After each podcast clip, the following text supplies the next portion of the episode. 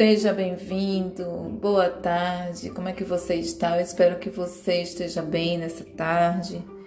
E estamos aqui para fazer a leitura do terceiro capítulo, Salomão, do livro Salomão, o homem mais rico que já existiu. E o tema diz: atividade, a atividade que gera um sucesso extraordinário. A falta a falta de visão leva as pessoas à ruína. Provérbios 29, 18. Pessoal, é o seguinte, aqui tem um nome de um de um um porta-aviões que eu não sei se é a, a forma que eu vou ler. E é o nome certo, porque talvez a, a pronúncia esteja, minha pronúncia vá errada. Peço a compreensão de vocês, que existem alguns nomes que eu não consigo pronunciar certo. Mas vamos continuar, gente, por favor. Recentemente, visitei um dos principais portas-aviões nucleares da Marinha Americana, o USS, USS John C. Stentos. Tomara que seja isso. O tamanho dele me impressionou é mais longo do que três campos de futebol americano. Pesa, pesa quase 90 mil toneladas e é uma cidade flutuante que abriga mais de 5 mil pessoas. Porém, o que mais me impressionou foi a quantidade de tempo que o navio pode permanecer no mar sem nenhum tipo de reabastecimento. Porta-aviões convencionais carregam milhares de toneladas de combustível e precisam ser reabastecidos regularmente. O Stennis, por, por outro lado, precisa ser reabastecido apenas uma vez a cada 26 anos. Gente, isso é impressionante mesmo. O que mais me chama atenção em o que mais me chama a atenção em um reator nuclear é que você coloca apenas um pouco de combustível e recebe em troca uma incrível quantidade de energia. Salomão nos oferece uma fonte pessoal de energia, mas nos, mas nos leva aos nossos sonhos mais distantes e aparentemente impossíveis uma fonte capaz de transformar um pouquinho de combustível em uma imensa quantidade de energia. É preciso usar o tipo certo de combustível, mas nesse capítulo vamos nos concentrar na fonte. Essa energia é capaz de modificar radicalmente qualquer área da sua vida e dar início a essa mudança. Assim que você começar a usá-la, é tão, é tão poderosa que, possibilitou a um aluno que abandonou o ensino fundamental receber o maior número de patentes da história, incluindo a da gravação de sons, imagem e da produção de eletricidade, e é, claro, a lâmpada elétrica.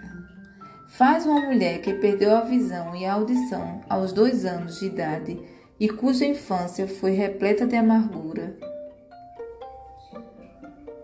e rancor, transformar-se em uma das mais inspiradoras escritoras e palestrantes no, do século XX. Impulsionou o operador de máquinas de Milke Skyke, de 25 anos, alargar o emprego e criar o mais bem a mais bem sucedida franquia de restaurante do mundo.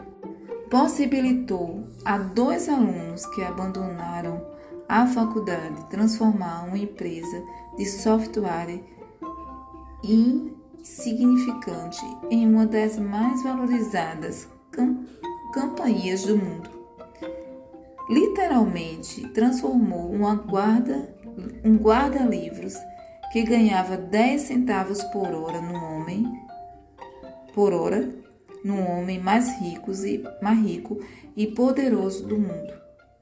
Eu poderia escrever uma dúzia de capítulos com discussões.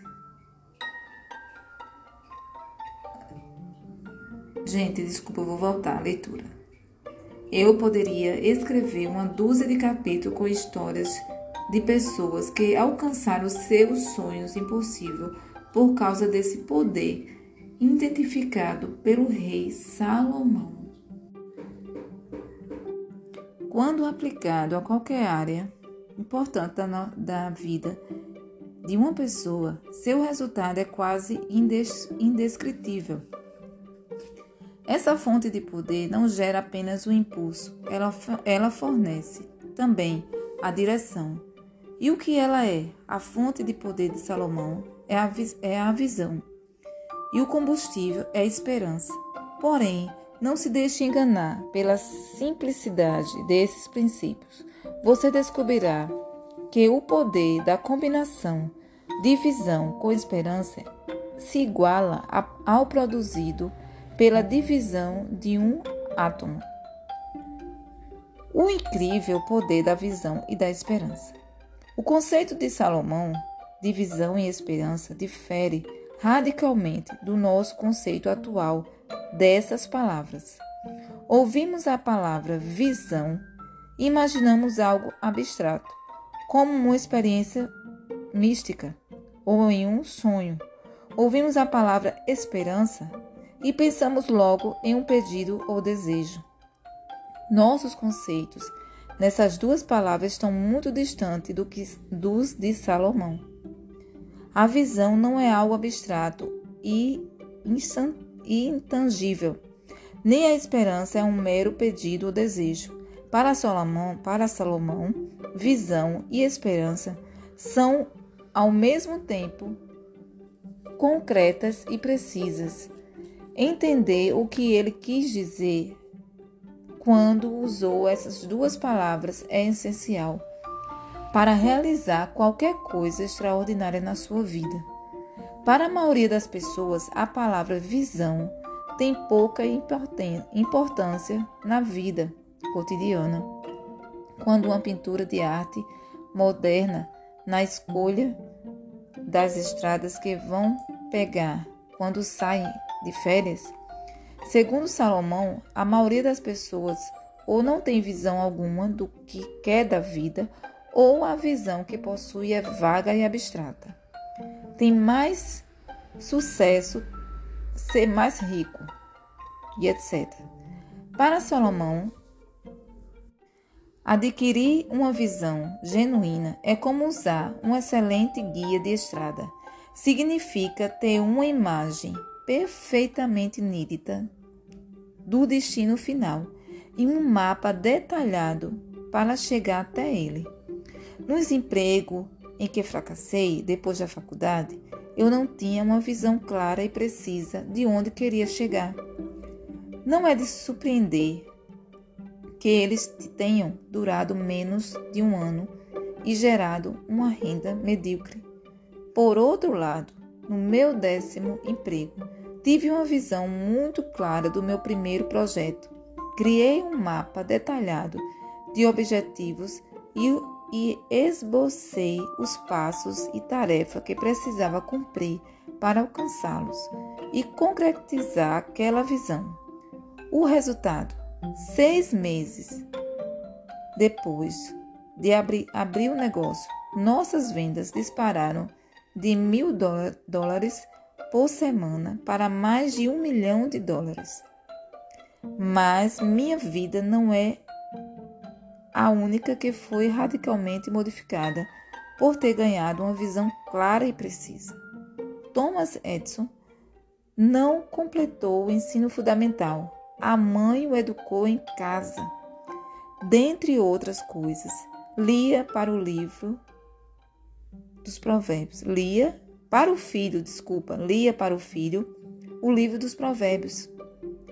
Edson aprendeu ainda jovem a importância de adquirir uma visão para qualquer para qualquer objetivo que tivesse e detalhar um plano para concretizá-la. Ele usava esse processo de mapeamento, divisão em todas as invenções que intentou criar.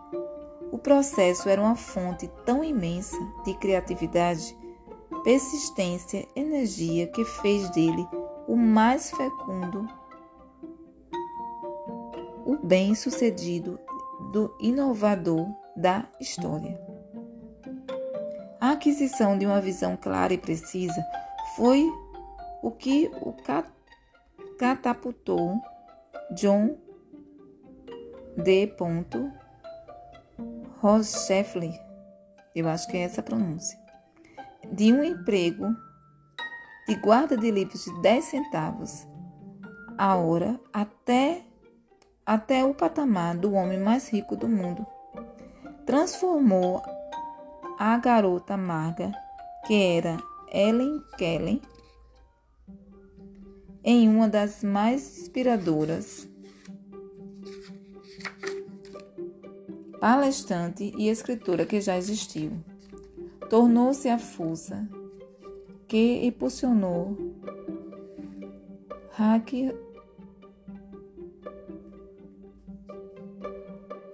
Gente, eu não sei se isso é Hack Croc, mas tomara que seja, que a minha pronúncia aqui está errada, talvez.